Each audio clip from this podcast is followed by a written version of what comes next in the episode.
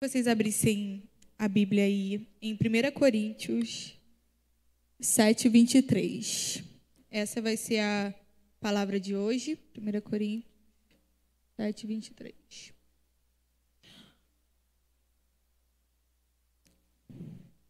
Vocês foram comprados por alto preço. Não se tornem escravos de homens. Mas eu queria ler também o, o anterior, o 22, para ficar um pouco mais claro ainda. Pois aquele que, sendo escravo, foi chamado pelo Senhor, é liberto e pertence ao Senhor. Semelhantemente, aquele que era livre, quando foi chamado, é escravo de Cristo. O tema dessa palavra de hoje é: comprados por um alto preço durante o louvor, né, durante o culto, a gente já estava ouvindo sobre Jesus. As músicas foram todas voltadas a Jesus. E essa pregação também vai ser bem bem clara assim a obra da cruz, sobre o que Jesus fez e o que que isso significa para a gente, que ele nos comprou por um alto preço. O que seria isso? Hoje em dia, né, a gente conhece o mercado aí é, de consumo, a maioria das coisas a gente compra só com o quê? Com dinheiro. É uma troca, né? Eu quero uma mercadoria, eu preciso de dinheiro. Tem outras aí agora de moedas novas, né? Bitcoin, como vocês já conhecem aí, mas o dinheiro é uma coisa que faz circular, né? O mundo. Quem tem dinheiro consegue comprar muitas coisas. Só que se a gente parar para pensar, há dois mil anos, né? Será que tinha tanta tecnologia? Será que tanto tinha tanta coisas assim como gente, o dinheiro que a gente conhece hoje? Mas mesmo há dois mil anos atrás, Jesus ele viu valor na gente. Jesus ele viu um valor especial para cada um, cada um que ele criou. Então, não tinha tecnologia, não tinha essas novas moedas que a gente conhece hoje, mas naquela época a gente já sabia que ele preferiu se entregar por nós, porque ele viu o valor em nós. Ele viu que a gente tinha um alto, um alto valor. Um alto valor. Só que para isso, tá ali, ó, comprados por um alto preço. Assim como hoje, né, existe essa troca uma mercadoria e aí você tem que dar dinheiro. Naquela época, também a gente precisou ter uma troca. Jesus ele olhou para a gente e falou: não tá legal. Não foi para isso que eu criei o ser humano. Não foi para isso que eu formei, que eu planejei. Precisa mudar. Alguma coisa precisa mudar aí. Então, ele se entregou por nós. Ele falou: qual é o preço? Qual é o preço que precisa ser pago? É um preço de sangue? Então, eu vou me entregar. Eu vou fazer por eles. Eu mesma, porque a gente sabe que naturalmente a gente não conseguiria pagar o preço, né? De uma natureza decaída, pecaminosa, a gente não conseguiria pagar o preço. Só Jesus, o próprio Filho de Deus, ele pôde pagar o preço por todos, todos aqueles que creem nele. Todos aqueles que creem nele. E você pode pensar, não, a minha vida não. Eu acho que eu não tenho valor, mas está ali, ó, comprado por um alto preço. Todos aqueles que aceitam de fato Jesus, comprados por um alto preço. Tem isso lá na sua testa, na minha testa, comprado por um alto preço. Toda vez que você se sentir, às vezes, sozinho, cansado, se sentindo a pior pessoa, lembra? Você tem valor para Jesus. Ele te comprou por um alto preço. Por um alto preço. Não foi qualquer coisa. Foi o próprio sangue dele. Foi o próprio sangue. Quanto vale a minha vida e a sua?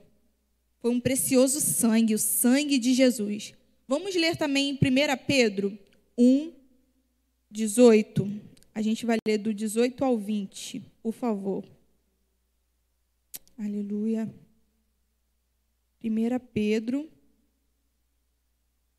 1, capítulo 1, do 18 ao 20 a gente vai ler. Pois vocês sabem que não foi por meio de coisas perecíveis, como prata ou ouro, que vocês foram redimidos da sua maneira vazia de viver, transmitida por seus antepassados. Ó, oh, agora, mas pelo precioso sangue de Cristo, como de um cordeiro sem mancha e sem defeito, conhecido antes da criação do mundo, revelado nesses últimos tempos em favor de vocês. Não foi por coisas perecíveis que se acabam, porque hoje em dia, né, tem aí várias coisas que as pessoas querem ter, por exemplo, um carro esportivo, um carro do ano, caraca, aquela casa chique, luxuosa, mas isso passa. Isso é perecível. Daqui a 5, 10 anos, já não é mais na moda. Já não é mais daquilo que todo mundo estava querendo ver. Até mesmo celular, né? O, o, o, iPhone aí que a gente. Algumas pessoas né, gostam tanto. Cada momento vai mudando, vai mudando. Eu parei no 8.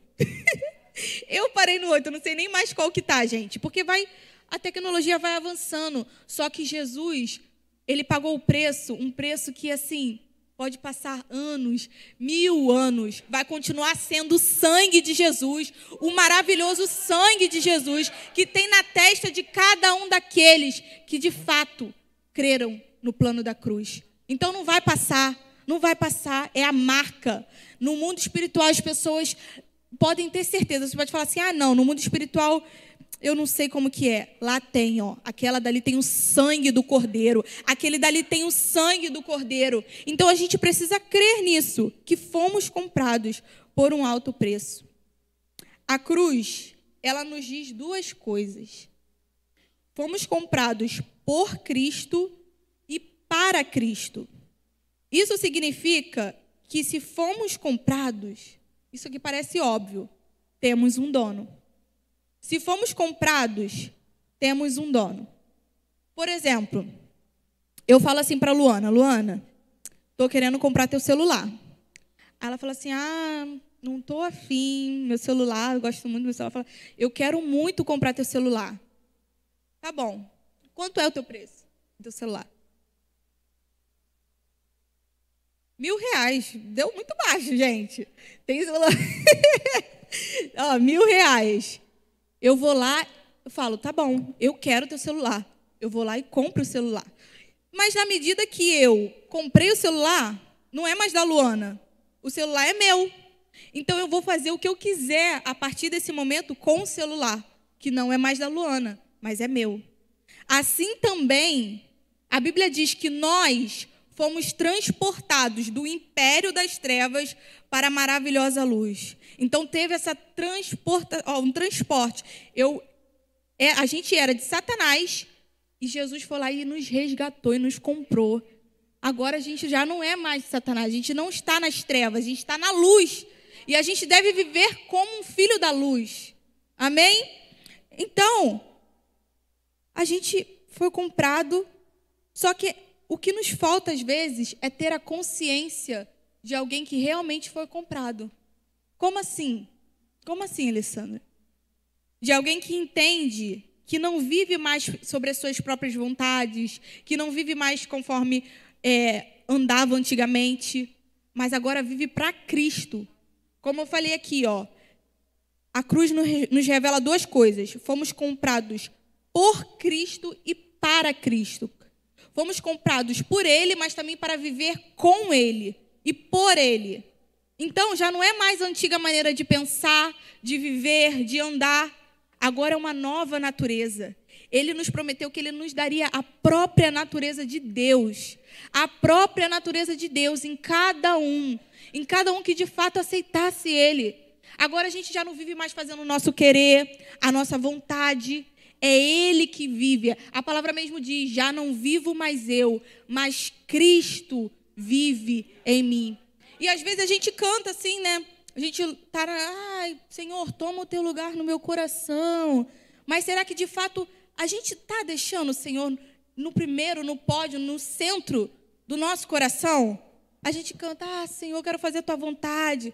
Mas será que de fato estamos deixando o Senhor guiar nossas vidas?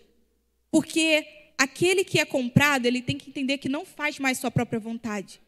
É o Senhor que direciona cada passo. É o Senhor que determina cada caminho. É o Senhor que fala: esse daí, ó, eu quero que esse daí cumpra o meu querer na terra. Vai fazer isso, vai ser um grande médico, vai ser uma grande pastora, vai ser um grande profeta. É o Senhor que determina cada passo da nossa vida. E às vezes a gente tem essa dificuldade de perceber: agora eu já não vivo mais, mas Cristo vive em mim. Então, peraí, Senhor, eu estou querendo isso aqui, ó, eu estou querendo X, mas o que, que o Senhor quer para mim? O que, que o Senhor tem para mim nesse tempo? A gente precisa pedir isso todos os dias. Senhor, não quero mais a minha vontade. Fala o que eu tenho que fazer. Qual é o próximo passo? Qual é o próximo passo? Senhor, de fato, nós queremos viver a tua vontade. A cruz significou para nós uma nova natureza. Jesus, ele até olhou para nós e disse: tem valor, mas ainda não está na melhor performance que eu tenho para isso. Esse celular aqui, vou dar um, novamente com o celular. Eu, Alessandra, eu posso ter comprado, mas eu sou fabricante desse celular? Então eu não consigo melhorar esse celular. Eu não consigo fazer com que ele tenha uma nova tela ou que ele tenha alguma nova peça. Só que Deus, ele é o nosso criador. Ele conhece a fábrica, ele sabe como nos moldar, ele sabe como nos transformar. Então, eu posso não conseguir, mas eu falo assim: Senhor, toma aqui, vai. Toma aqui, eu não sei nada mesmo não. Faz o teu querer na minha vida, me transforma, me limpa, me molda, me lava, Senhor. Me muda, Senhor, por favor, porque eu sei que o Senhor é o meu fabricante. A gente naturalmente não conseguiria transformar um celular em algo melhor, mas Cristo consegue fazer isso em nós todos os dias. A gente não tinha realmente valor, realmente nós não tínhamos. Nós, nós éramos, todos nós éramos assim o lixo do lixo, mas ele pegou assim e falou: "Não, Tá, tá desse jeito, mas eu vou transformar. Eu vou mudar. Eu vou fazer algo novo. A gente tem que ter essa consciência. Porque às vezes a gente fala assim: "Ai, não sirvo, não sirvo não, não sirvo para nada. Não dá. Não olhe pela sua ótica. A gente não tem que se olhar pela nossa ótica, porque muitas vezes a gente realmente não se sente pronto, preparado, mas é Ele que vê valor em nós, é Ele que nos capacita, é Ele que nos faz dar o próximo passo. Nós temos valor. A gente conseguiria mudar o celular? Não, nós não conseguiríamos. Pessoas até conseguem mudar algumas coisas aqui, falam: ah, eu vou conseguir mudar Fulano, eu vou conseguir mudar Ciclano. Às vezes você está assim: meu marido, você tem que ver, ó, uma benção. Ah, minha esposa, hum, uma benção. Mas eu vou transformar. Não. O único que consegue transformar é o fabricante. O único que consegue transformar é aquele que criou aquela pessoa também. Porque às vezes a gente fala assim: aquela pessoa ali que tem problema e Deus está falando. Não, é você que tem problema. Você que precisa ser transformado também. Às vezes a gente está acusando muito. Ai, Fulano não faz isso. Senhor, muda Fulano nas nossas orações. E o Senhor está falando, muda você primeiro, porque a transformação vai vir de você. Quando começarem a enxergar Cristo em você, quando a sua luz brilhar na sua casa, independente de quão escuro esteja, eles vão começar a se transformados também. Eles vão começar a ver assim, cara, realmente, essa pessoa está mudada, eu preciso mudar também. Uma cultura, né? Uma cultura de mudança é assim. É quando um começa a seguir e aí as pessoas, caraca, ele está fazendo bem aquilo dali, vou fazer igual a ele. E aí vai sendo transformado. E aí as pessoas vão percebendo. A gente não deve orar assim. Ah, muda fulano. Peça, Senhor, me muda. Me muda para que fulano veja a transformação que o Senhor está fazendo na minha vida. Essa é a mudança da antiga natureza para a natureza de Deus. Não mais escravos do pecado, do que Satanás tenta implantar no nosso coração, da vontade da carne, não mais escravo disso, mas escravo de Deus. Não mais uma natureza corrompida, mas uma nova identidade. O amor de Deus, ele é tão grande por nós que além de nos salvar, ele quer que a gente todos os dias passe por esse processo de santificação. Ele quer que todos os dias a gente fique um pouco mais parecido com Jesus. Porque Jesus nessa terra, gente, ele mostrou para cada um de nós que é possível vencer. Ele disse: No mundo vocês terão aflições. Isso é uma certeza. Não é talvez, quem sabe você passe por dificuldade. Não, vocês vão ter aflição, mas ó, não acaba por aí. Tem de bom ânimo, porque eu venci o mundo. Ele quis dizer: se eu venci o mundo, vocês conseguem vencer. Se eu conseguir obedecer, fazer a vontade do Pai, vocês conseguem também. Vocês conseguem também. Isso não é só para alguns. Então, a gente não pode parar na salvação. Como a Natália fala aqui, a gente já ouviu também na Atos, a salvação é uma corrida de 100 metros. Você levantou sua mão, você creu no seu coração de fato, com fé. Pronto. Foi salvo. Só que o processo de santificação é uma maratona. Vai ser a vida toda. Vai ser a vida toda você tendo que olhar para você mesmo como num espelho e falar: não está legal. Senhor, muda isso aqui porque não está legal. Senhor, me transforma. E quanto mais a gente vai pedindo para o Espírito Santo, ele vai mostrando que a gente precisa melhorar. Mas é um mostrar que não é de condenação, é um mostrar apontando o que deve ser feito para a mudança de fato acontecer. Então, o processo de santificação vai a vida toda, não pensa que vai parar na salvação. A gente vai continuar. Ó oh, Senhor, me muda, me transforma. Eu quero ter um caráter de Cristo, eu quero ter uma vida de Cristo. Isso vai ser a vida toda. E a gente não pode desanimar porque, ai, parece que eu não estou evoluindo. Não. Se você de fato colocar o seu coração diante de Deus, com um coração sincero, buscando a face dele, ele vai falar com você e vai falar comigo. Ele vai falar com a gente.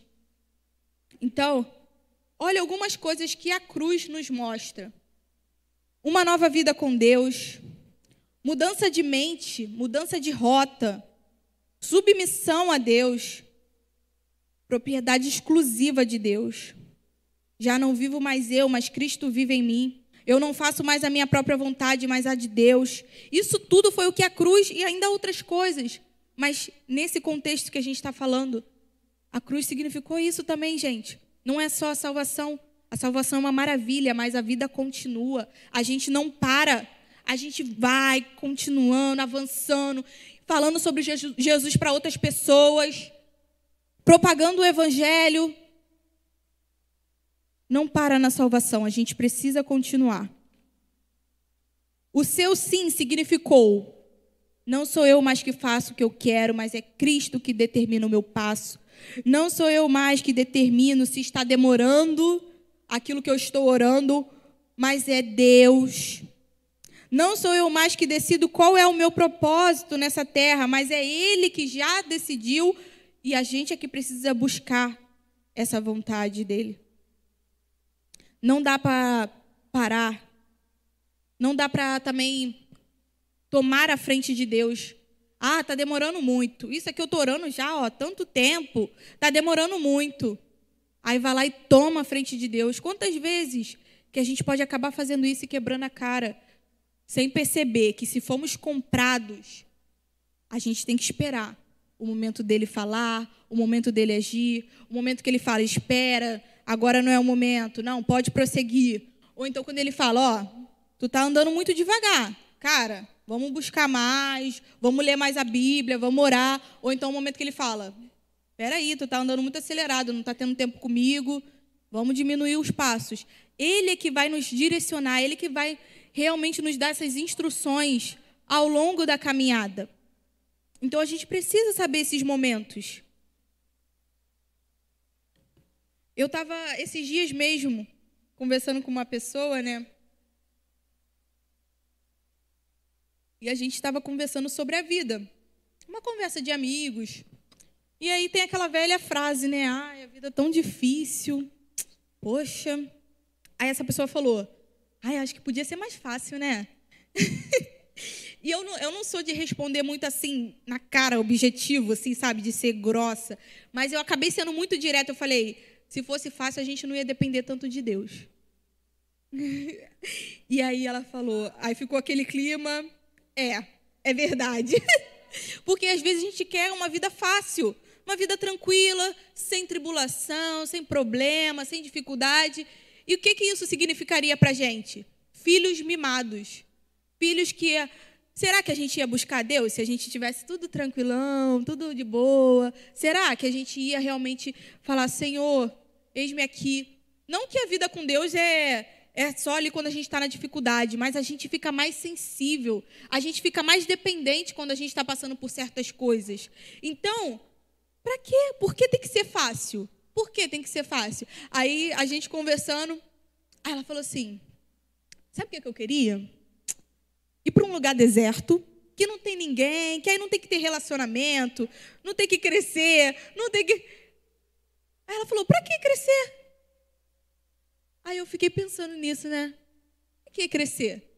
Talvez o que ela tenha falado é o que muitas vezes a gente fala no nosso pensamento, às vezes nem mas para que eu tô, para que eu tô, eu tô passando por isso? Por que eu tenho que crescer? E aí eu fiquei pensando, imagina só se Jesus pensasse dessa forma, por que eu tenho que passar por essas coisas?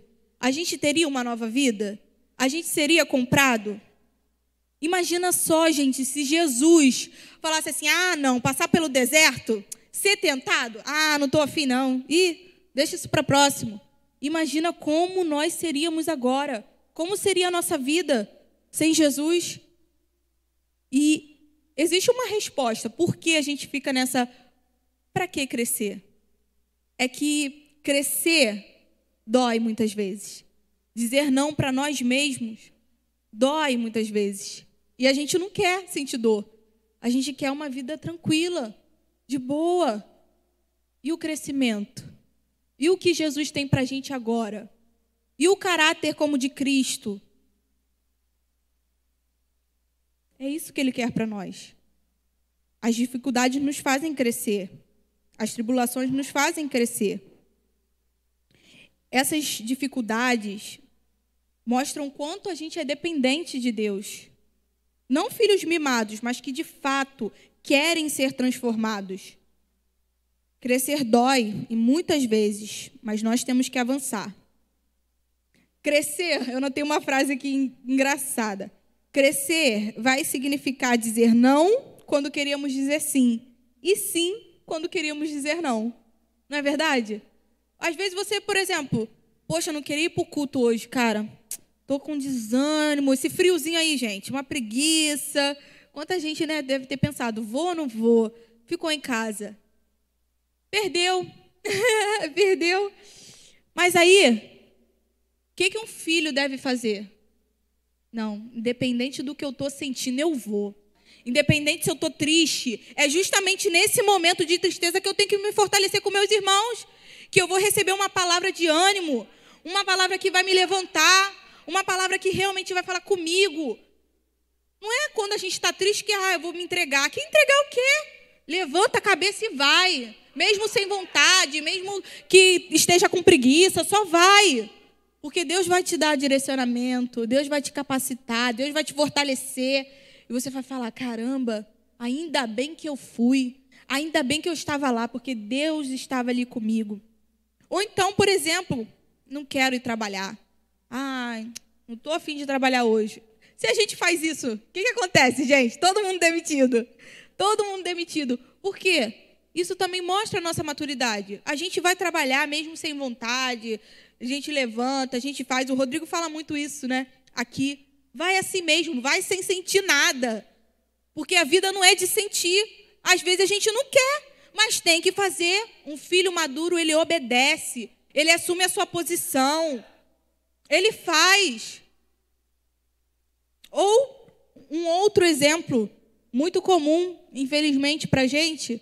Ai, não estou afim de ler a Bíblia? Ih, hoje eu não, tá, acho que Deus não está comigo, não. Não estou sentindo nada aqui. Não vou orar hoje, não. Dá para viver assim? Só orar quando a gente está sentindo alguma coisa? Ou quando a gente não está sentindo? Não dá, gente. A vida com Deus é posicionamento, é maturidade, é crescimento. Independente do que eu esteja sentindo, eu vou. É assim que é a vida com Deus. Então, crescer é importante. Crescer nos faz mais parecidos com Jesus. É dizer mais a vontade de Deus e menos a nossa. Sentimentos não nos levam a nada. Mais vale obedecer a Deus. Eu não sei se vocês conhecem essa história da Bíblia. Existe um nome, o servo da orelha furada. Alguém conhece aqui? O servo da orelha furada. De acordo com as leis, o servo ele ficava seis anos como servo, mas no sétimo ano ele poderia decidir se ele continuaria como servo ou se ele iria ser livre. E aí, aquele escravo que decidiu livremente ficar com seu senhor, ele tinha a orelha furada. Porque isso significava que ele estava ali voluntariamente, voluntariamente como servo, o servo da orelha furada. Nós somos assim diante de Deus. Nós somos servos da orelha furada, só que com o sangue de Jesus. Porque a gente não está aqui por obrigação, é porque voluntariamente a gente decidiu: eu quero crescer, eu quero amadurecer, eu quero ter uma vida com Deus. Essa realmente deve ser a nossa vontade. Ser servo não porque por obrigação, mas porque entende o compromisso com Deus, entende que vale a pena fazer a vontade de Deus. Hoje, se Satanás quiser te lembrar do teu passado, você fala: "Não posso". Fala aí para a pessoa que está do seu lado: "Não posso". Fui comprado por um alto preço. Quando você pensar assim, ah, eu não estou afim, você lembra, eu não posso. Eu fui comprado por um alto preço. Eu fui comprado por um alto preço. Eu não posso olhar para trás. Eu não posso olhar para o meu passado. Eu tenho que olhar para o presente, pensando no futuro e vendo o que, que eu posso fazer para construir um futuro. Eu não posso ficar olhando o que, que aconteceu, o que deu de errado lá atrás. Eu fui comprado por um alto preço. Deus vê valor em mim, um alto preço, um preço de sangue.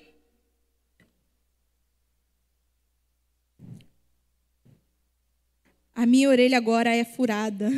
Nunca mais vou sair da presença de Deus. Eu sou um com Ele. Se você hoje está desanimado, está cansado, lembre disso. Você foi comprado por um alto preço. Deus te dá renovo. Deus te dá força para continuar. Seja forte e corajoso. Não desanime, não olhe para trás. Porque Deus vê valor em você. Vamos ler em Romanos 6, 22? Romanos 6, 22.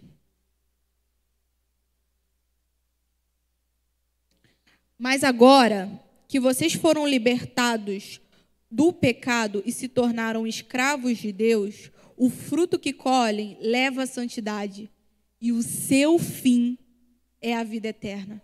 Olha que palavra. Justamente isso que a gente está falando.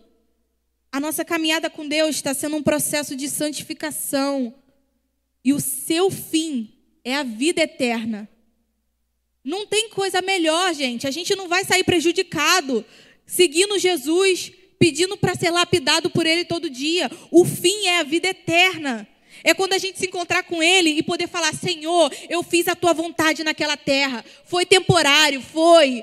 Parecia que ia durar muito tempo, mas foi rápido demais. Mas eu fiz a tua vontade na terra. Eu fui lá falar da tua palavra onde o Senhor determinou para mim. Eu fui fazer o teu querer. Eu falei muitas vezes não para mim mesmo. Isso doeu, mas eu fiz a tua vontade. Eu fiz a tua vontade. É isso que eu. E eu espero também que você deseje isso. O processo de entrega é renúncia, é muitas vezes falar não. Não é mais viver como o velho homem que dizia: eu sei, eu posso, eu consigo. Esse daí não consegue vencer pelo próprio esforço. Esse daí, vocês sabem, não deu certo no Éden. A gente pode achar, mas está tão difícil. Você nem imagina para mim como é que é. Vou ler aqui 1 Coríntios, 1 Coríntios 10, 13. Não precisa, se quiser pode ir. Não sobreveio a vocês tentação que não fosse comum aos homens. E Deus é fiel. Ele não permitirá que vocês sejam tentados além do que podem suportar. Mas, quando forem tentados, Ele mesmo providenciará um escape para que o possam suportar. Tá difícil? Tá difícil o crescimento? Tá difícil nesse processo de santificação? Lembre-se, Deus irá providenciar o escape. Deus vai estar tá com você aí. Ele não fala assim, passa aí por essa tentação sozinho, não. Ele está ali com você. Ele está ali para, vai filho, vamos lá. Eu quero que você cresça. Vai, passa por isso. Você consegue, eu estou contigo. Ele fala isso para gente. Você pode pensar, nossa, está muito difícil, mas está falando aqui que não sobreveio a gente tentação maior que a gente possa suportar. Deus não vai ser, Ele não é um pai assim que, ah, vamos brincar aqui. Não. Ele sabe os nossos limites e Ele quer que a gente passe, passe por essas situações de forma madura. Falando, esse daí, ó, ele conseguiu. E agora, para a gente ir para a parte final da palavra, se você puder anotar, né? É basicamente tudo que a gente falou, só que em outras formas. Formas práticas para a gente realmente se conscientizar sobre o que é ser comprado por Cristo, o que é de fato ser propriedade exclusiva de Deus. Primeiro passo, entenda que nunca vai ser somente na força do seu braço dependemos do Espírito Santo para nos transformar todos os dias. Muitas vezes, Jesus ele só está esperando um posicionamento nosso. Sabe? Sabe um posicionamento? A gente já sabe o que é para fazer, a gente já sabe o caminho, só que a gente está bambeando. Ele só está esperando um posicionamento. Outra coisa, se permita abrir mão da sua própria vontade, para então viver a vontade de Deus. Às vezes é difícil abrir mão da nossa própria vontade, para então fazer a vontade de Deus. Mas vou te falar, vale a pena. A gente só vai conseguir de fato provar da boa, perfeita e agradável se a gente se submeter a Deus e resistir ao diabo. Então, como a gente experimenta a vontade de Deus? Abra mão das suas próprias vontades, do seu próprio eu e viva a vontade de Deus.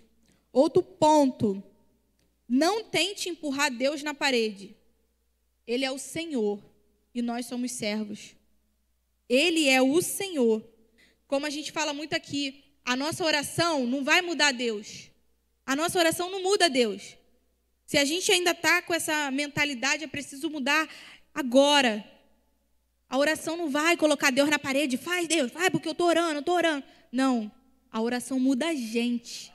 A oração muda a gente. Quanto mais a gente ora, quanto mais a gente busca a vontade de Deus, a gente vai sendo transformado. O jejum também não muda Deus. Não é uma troca, não. O jejum também vai mudando a gente. A palavra muda a gente. Amém? E por último, permita a ação do Espírito Santo todos os dias. Você pode confiar, porque Ele é seu melhor amigo, Ele é o conselheiro, Ele foi prometido. Se você está pensando que não tem um amigo, que não tem alguém que você possa desabafar, o Espírito Santo, Ele é o melhor amigo. E ele é o especialista naquilo que a gente precisa. Ele é o especialista, ele sabe o caminho, ele sabe o que fazer, a direção. A gente precisa somente estar sensível a ele e realmente querer fazer a vontade de Deus. Você pode levantar do seu lugar, queria fazer uma oração, orar por nossas vidas. Aleluia.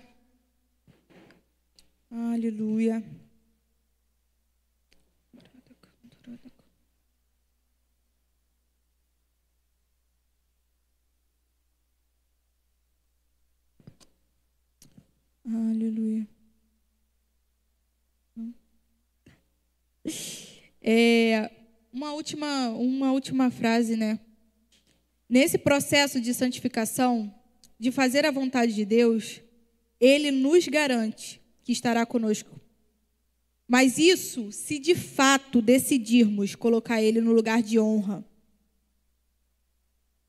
Uma pessoa que comprou algo, ela tem legitimidade sobre aquilo dali, sobre o que ela comprou. Como a gente falou no início. Se eu comprei o celular da Luana, agora eu posso fazer o que eu quiser com o celular, que não é mais da Luana, mas é meu. Então, Jesus ele tem legitimidade de agir na nossa vida, de atuar na nossa vida. Mas ele não vai sair arrombando não. A gente sabe que ele não é assim. Ele não sai arrombando, não. Ele bate na porta do nosso coração todos os dias. Ele bate todos os dias. E aí, filho? E aí, filha? Vamos conversar? E aí? Vamos continuar avançando, amadurecendo. Então, que nessa noite essa palavra germine no nosso coração, dê bons frutos. Pai, eu quero te agradecer, Senhor, por essa palavra, por aquilo que o Senhor gerou e tem, vai continuar gerando, Senhor, no nosso coração. Pai, que seja uma palavra que fique e realmente permaneça, Senhor, para mudança, para transformação, Senhor.